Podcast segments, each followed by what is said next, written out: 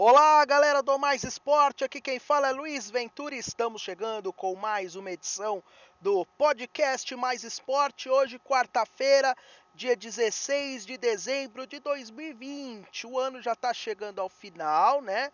E como você sabe, toda quarta-feira é dia da gente falar de futebol aqui no Mais Esporte. E como eu já estou prometendo aí, né, algumas semanas, né? Hoje é dia da gente falar de como está o futebol brasileiro, né? Que viveu um ano maluco nesse 2020. Se não tivesse parado os campeonatos por conta da pandemia do coronavírus, hoje, né, a gente poderia estar falando aí talvez de como foi uma decisão do Mundial de Clubes, seja entre um time brasileiro ou um time de outro país aqui da América do Sul contra o europeu, no caso o Bayern de Munique. Poderíamos estar falando aí do campeão brasileiro da temporada, do campeão da Copa do Brasil, de várias coisas, né? Mas a verdade é que a temporada ainda não chegou ao fim por conta da pandemia do coronavírus. Na minha opinião, erro, né, por parte da CBF em manter essa temporada longa no formato de pontos corridos desse ano, né? Eu teria reduzido o campeonato, feito num formato como aconteceu no começo dos anos 2000, né, lá no final dos anos 90, todos contra todos em turno único e aí depois os playoffs para acabar em dezembro, para o pessoal ter um tempo aí de preparação e começar a temporada completa no ano que vem. Mas aí é outra história. Mas por conta dessa situação aí, a gente está vendo né, uma movimentação muito louca dentro dos times no Campeonato Brasileiro. Times que começaram lá em cima e hoje estão lá embaixo. Times que começaram lá embaixo que estão em cima. E, e havendo essa grande alternância, né? E é, e é difícil explicar isso, né? Claro que o fato de ter um jogo atrás do outro, muitas vezes não dando tempo para treinamentos, complica a situação de vários times, né? Mas à medida que alguns times foram eliminados dos campeonatos, a gente vê que houve uma me melhora. Como é o caso, por exemplo, do São Paulo.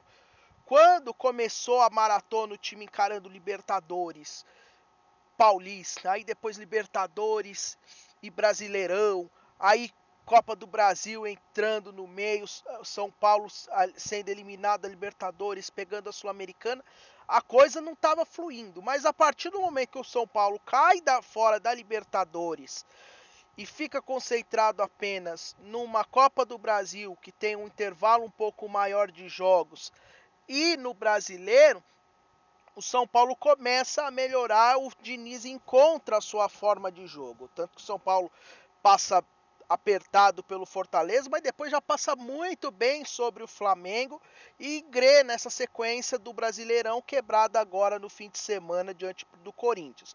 Um resultado até normal, né? Vai ter alguma, alguns tropeços ainda até o final do campeonato. Vai ser difícil um time emendar uma sequência positiva até o fim do campeonato. É normal uma derrota em clássico, mas é um fruto aí desse trabalho do, do de ter tempo para treinar, que é o que o São Paulo vai conseguindo administrar, né? Nessa questão. O Flamengo, a tendência também do Flamengo agora é começar a melhorar, porque o Domenech, ele não treinava bem, né? Pelos relatos que a gente tinha, ele não treinava bem, né? E o Rogério Ceni quando chegou, ele não tinha esse tempo, né, para treinar. Por isso que o time não foi bem contra o Racing, não foi bem contra o São Paulo teve problemas nos primeiros jogos do Brasileirão. Agora a equipe já começa a ter um tempo para treinar e a tendência do Flamengo é melhorar. Que foi o que aconteceu, a gente já pôde ver uma certa melhora, apesar do Santos estar jogando com o time reserva no campeonato brasileiro. Então, São Paulo e Flamengo, para mim, são os times que eu acredito nessa parte final do campeonato brasileiro. Eles vão brigar pelo título. Acho que são os dois favoritos. O Atlético Mineiro fica com a terceira opção, como foi ano passado, o Santos, né? O problema do Atlético Mineiro é o problema do Santos do ano passado, né? O, o Jorge Sampaoli, ele é um técnico intenso, consegue tirar muito de equipes limitadas, mas eu vejo que já chegou no limite o que ele poderia tirar do Atlético Mineiro, que foi o que conseguiu lá no limite tirar do Santos também ano passado. Né? Então o Atlético está ali no limite. Vai se manter naquela posição, mas acho difícil que consiga pegar até o final do campeonato o São Paulo. Palmeiras e Grêmio vão ficar no lucro se conseguirem é, entrar numa briga do título, mas o foco deles é Libertadores e Copa do Brasil. O Santos, o foco do Santos é tentar uma vaga na Libertadores pelo Brasileiro, mas de olho ali para ver se belisca alguma coisa na Libertadores. Eu acredito que o Santos, se passar do Grêmio, dificilmente vai passar dos do Boca ou do Racing numa semifinal e até mesmo se encarar uma final, eu acho difícil. Acho que o Santos, dos três brasileiros na Libertadores, é o que tem menos chance. Mas após o Santos é tentar se manter ali no G4, numa briga de classificação para Libertadores, né? Lembrando mais ou menos, né, o que aconteceu com o Atlético Paranaense o, no ano passado. O Inter, né, é uma situação complicada, porque o Inter né, ele desmoronou. O projeto do Inter era focado né, dentro do trabalho do Cudê. E ao sair o Cudê, quebrou esse projeto. E o Abel Braga, infelizmente, não é o técnico ideal. E por que ele não é o técnico ideal? Apesar dele ser um técnico super vitorioso, que conhece como funciona o internacional, que tem a cara do clube, mas infelizmente parece que o Abel ele perdeu um pouco tes, o tesão, falando a palavra certa, de treinar futebol. É como o Luxemburgo, sabe? O Luxemburgo ainda é um grande técnico, por isso que eu ainda entro muito em discussão quando falo, ah, o Luxemburgo já é um técnico ultrapassado, que não entende de futebol. Eu discordo, eu discordo. Ele entende tanto quanto o Jorge Jesus que ganhou. Só que o problema é que eles não têm mais aquela tes, aquele tesão de, de futebol. O Luxemburgo conhece bem os meandros do futebol brasileiro. Então ele sabe que o que interessa para o futebol brasileiro hoje, muito mais do que o jogar bonito, é um resultado positivo. É um resultado positivo. Então, ele jogava pelo 1 a 0, pelo uma bola, né? Esse é o Luxemburgo. O Abel também conhece isso e joga um pouco por isso. Só que o problema do Abel é, é mais fundo do que o Luxemburgo. O Abel, depois da, do, da morte do filho dele, lá, quando ele ainda era técnico do Fluminense, ele meio que perdeu o encanto, né? Pelo, pela vida, vamos dizer assim. Ele tá meio cabisbaixo, né? Ele aceitou talvez voltar ao Flamengo para ver se tal se trabalhando ele esquecia um pouco disso, mas não deu muito certo. Tanto que a gente viu que depois, com um técnico diferente, o Flamengo foi, que é o que está acontecendo com o Palmeiras, depois saiu o Luxemburgo.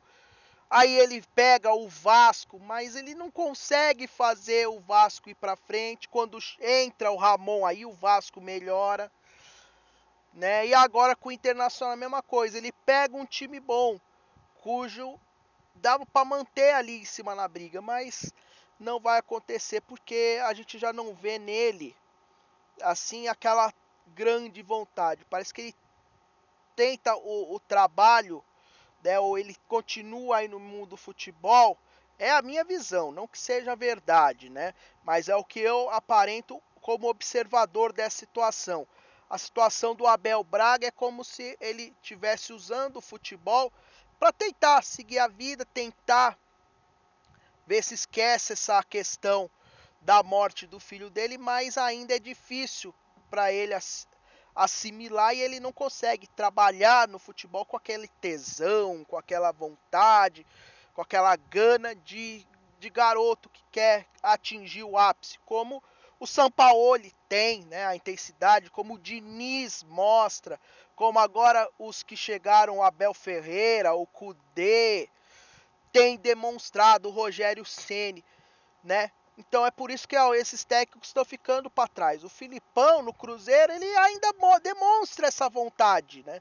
Por isso que o Cruzeiro tem realizado um bom trabalho na Série B, né? Que é um pouco dessa diferença que a gente vê. Não é nem tanto pelo conhecimento, não é, não é que o cara sabe mais do que os, os técnicos antigos do brasileiro, os que os brasileiros ficaram ultrapassados, né? Os veteranos. É mesmo essa vontade, né? essa vontade. Chega uma hora que a gente, não sei, já enche o saco, não fica tão afim de fazer aquilo lá e a gente acaba fazendo mais porque ou tem que trabalhar porque tem que ter o dinheiro para pagar as contas, essas coisas, mas já não faz com aquela mesma vontade, aquele mesmo aquele mesmo tesão de quando a gente era mais jovem.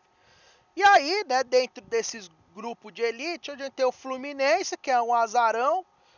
Vamos ver como vai ser a resposta, a saída do Odair, né? Mas eu acho que o Fluminense torce muito mais para que os times que estão à frente dele consigam ir bem na Copa do Brasil, consigam ir bem na Libertadores para abrir uma vaga para ele, né? tentar pegar ali um sétimo, um oitavo lugar no Brasileirão, né? Do que realmente o time vá mostrar força. E Palmeiras e Grêmio estão apostando nas Copas, né?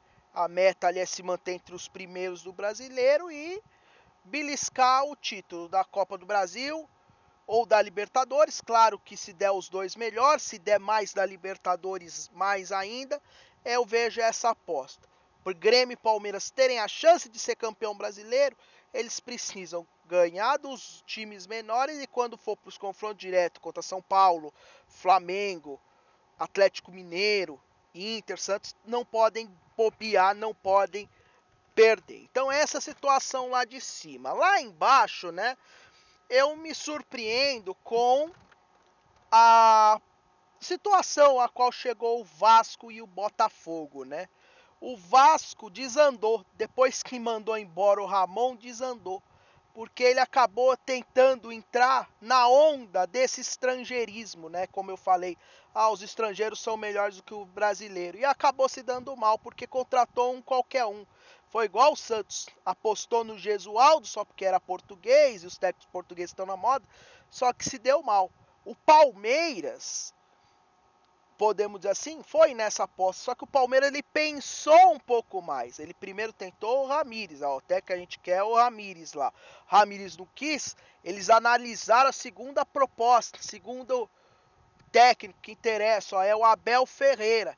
Tanto que foram tirar ele lá do PAOK da Grécia, lá do time grego porque fez um bom trabalho lá, ajudou o time grego a crescer, trabalhou bem, analisou o currículo. Coisa que o Vasco não fez ao trazer esse técnico português. E é aí onde está pagando o preço, né? É um time limitado, não tem dinheiro para trazer reforços e é um técnico perdido também nas ideias. Então, Vasco que se tivesse mantido o Ramon estaria em boa situação ou situação melhor no campeonato, né? Sem ele tá praticamente aí fadado ao rebaixamento. E se a gente for comparar, por exemplo, né, o Ramon Menezes, hoje ele tá lá de técnico do CRB, o CRB de Alagoas, né? E o CRB vem mantendo uma boa campanha, uma boa tocada na segunda divisão do Campeonato Brasileiro, já que o técnico do CRB era o Marcelo Cabo, aliás, o Marcelo Cabo não, desculpe, era o Chamusca, que acabou indo para o Fortaleza, né? Então, ele está mantendo a pegada e o, e o Vasco não acabou perdendo nessa troca de técnico. O Botafogo a mesma coisa. Com o Paulo Autuori, o time vinha bem, tinha uma ideia de jogo. É claro que não vai conseguir ganhar todos os jogos, porque o time é fraco. Né? Os jogadores do Botafogo são fracos. E para completar, né, Honda e Calu, que seriam os caras que colocariam a bola embaixo do braço e comandariam o time, eles estão pulando fora. A gente chegou a ver aí imagens de lance de pênalti, o Honda aceitando sem discordar, se qualquer coisa, pode bater, eu não vou assumir a responsa. Pode bater e o cara batia e jogava para fora. E aí no outro pênalti deixava o cara bater de novo. Né? Então, esse que é o grande problema do Botafogo. Além de ter trocado o técnico de forma errada, e ele errou também porque ele foi buscar um técnico. Claro que é um técnico bom, Ramon Dias lá, o argentino que chegou a ganhar uma Libertadores pelo River Plate. Só que o cara não podia começar a trabalhar. E o Botafogo precisava para hoje. Então esperou ele ele não chegou nem a comandar o time, um treino do time, porque ele pegou, ele estava em se recuperando de uma cirurgia que ele tinha que fazer, o Botafogo sabia disso, e aí os resultados não vieram, mandaram ele embora antes da cirurgia. E aí foram trazer um técnico que eles tinham mandado embora lá no começo do ano, né? Então é outro time perdido, né? A diretoria perdida de Botafogo e Vasco atrapalham e muito. Por isso eu acho que os dois times vão para a segunda divisão e só vão se salvar da segunda divisão se aparecer um cara com história que bata no peito e fala, ó, me dá essa responsa que eu assumo e vou salvar o time, como fez o, o Filipão no Cruzeiro, que esse do diretoria do Cruzeiro também batendo cabeça, né? Só que chegou uma hora que ela falou: não, vamos escolher alguém que vá segurar essa onda com a gente. E o Filipão topou. Então o Botafogo precisa de um cara desse. Quem poderia ser? Que estava sendo o Paulo Autuori. Só que o Paulo Autuori o Botafogo mandou embora. Ele veio para ser uma posição e depois foi para outra. Agora o Paulo Autori foi para o Atlético Paranaense também. A princípio ele não ia ser técnico, ia ser dirigente. Mas ele acaba segurando demais as buchas e aí ele se complica. Mas o Botafogo acabou não sendo ingrato com o Paulo Autori. E no Vasco, quem que pode ser esse cara no Vasco aí? O Antônio Lopes, talvez trabalhando ali na diretoria, mas ele estava lá recentemente. Outro cara aí que venha, que, com história no clube, o Mauro Galvão, o Carlos Germano, o próprio Valdir Bigode, que já trabalhou lá há mais tempo. Mas enquanto tiver aí a, a diretoria batendo cabeça, não vai para frente de jeito nenhum. Já os outros times, né? Eles pagam o preço por escolhas erradas, né? O Goiás paga o preço pela, às vezes, impaciência lá do seu presidente, o Raile Pinheiro, né? Uma primeira derrota já manda, já muda tudo. Então paga o preço por causa disso. Vários técnicos, o Coritiba a mesma coisa lá. O, o esporte até está tendo uma paciência com o Jair Ventura, mas em outros tempos era para ser mandado embora, mas até por por essa questão da paciência do esporte com ele, o esporte até está conseguindo ali se manter mais tempo fora da zona do rebaixamento do que dentro. O Bragantino, é, com a escolha do Maurício Barbieri, acertou e está dando tempo a ele. O time está melhorando. O time do Bragantino era bom, ficou claro realmente que era uma questão de falta de entendimento dos jogadores com o técnico anterior, né? O Felipe. E, e agora o Bragantino vai melhorando, pode até beliscar uma Sul-Americana e Fortaleza e Ceará vão mantendo a estratégia. Né? O Ceará também, se fosse uma, um pouco mais impaciente, já teria mandado o Guto embora, mas acredita no trabalho. Fortaleza, claro, quebraram a, expectativa a sair do Rogério Ceni, mas está lá, apostou num técnico que conhece o Nordeste, conhece a região e está mantendo um bom trabalho no Fortaleza. O Atlético Goianiense até teve paciência demais escolhendo, mantendo um técnico interino, mas viu que não é bem assim. Então, esses times que têm um pouquinho mais de paciência é que estão se mantendo fora da zona do rebaixamento. Aqueles impacientes, Goiás, o, o Coritiba e os próprios que têm feito burrice, né, Botafogo e Vasco, são os mais cotados aí para mim em relação ao rebaixamento no Campeonato Brasileiro. E para fechar, né, falar um pouco da Série B, né? Série B do Campeonato Brasileiro que está muito boa esse ano. Eu ainda acredito que o Cruzeiro tem chances, porque o Filipão mudou bastante. O Filipão é um cara, vamos dizer assim, copeiro, né? Joga bastante pelo resultado e aí Cruzeiro de 1 em 1 a 0 vai subindo. Se não fosse os seis pontos perdidos, o Cruzeiro já estaria no G4, mas por enquanto vem em 11 com 38 pontos, 7 atrás do Sampaio Correia. E a briga vai ser boa. Eu acredito que Chapecoense e América Mineiro, esses vão estar na Série A. Os dois brigam entre eles para ver quem fica com o título. O Juventude, o Sampaio Correia, o CSA e o Cuiabá, para mim, são os mais fortes candidatos a pegar essas duas últimas vagas.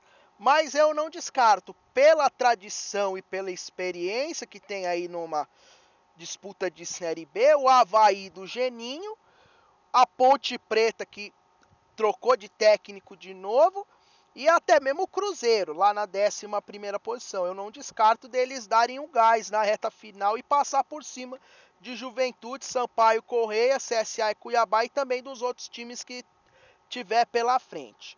E lá embaixo, né? O Paraná é triste ver o Paraná, né? Ali naquela posição, né? Mas a briga tá boa. O Oeste eu acredito que já caiu, mas os outros ainda a briga tá bem aberta. É triste eu digo o Paraná porque há poucos tempos, né? Tava na Série A, né? Há dois anos atrás estava na Série A. Né? E o Náutico que fica nesse embate e volta aí dentro do Campeonato Brasileiro da Série B. E lá na C, né, o Santa Cruz fazendo boa campanha, começou o quadrangular final, é, semifinal da Série C, dois grupos onde vão subir dois de cada, né? Santa Cruz iniciou com um empate fora de casa com um Brusque, um bom resultado. No grupo B, Paysandu estreou ganhando do Ipiranga, Londrina e Remo empataram, vai ser uma disputa boa. Eu particularmente torço para que Paysandu e Remo subam pela história e para ter mais representatividade o Norte na Série B lá no grupo B. E no grupo A, além do Santa Cruz, eu estou na torcida aqui pelo Ituano de São Paulo, que faz um bom trabalho também. Né? Então os campeonatos vão chegando à decisão. Agora no mês de janeiro já devemos ter aí a, a definição dos times que sobem da Série C, também já começaremos a ter afunilamento na Série A, na Série B do Brasileirão e também vamos conhecer os times que sobem lá da Série D do Campeonato Brasileiro de Futebol, tá certo? Então é isso, galera. A gente vai terminando o nosso podcast de hoje por aqui. E eu já vou avisando, né, que esse é o último podcast do Vamos Falar de Futebol desse ano, né? A gente vai fazer uma pausa aí nos podcasts, vamos entrar em um recesso dos podcasts e ano que vem então a gente vai estar de volta para falar muito sobre futebol aqui no Mais Esporte, tá certo? Muito obrigado, galera. Grande abraço. Até a próxima. Tchau.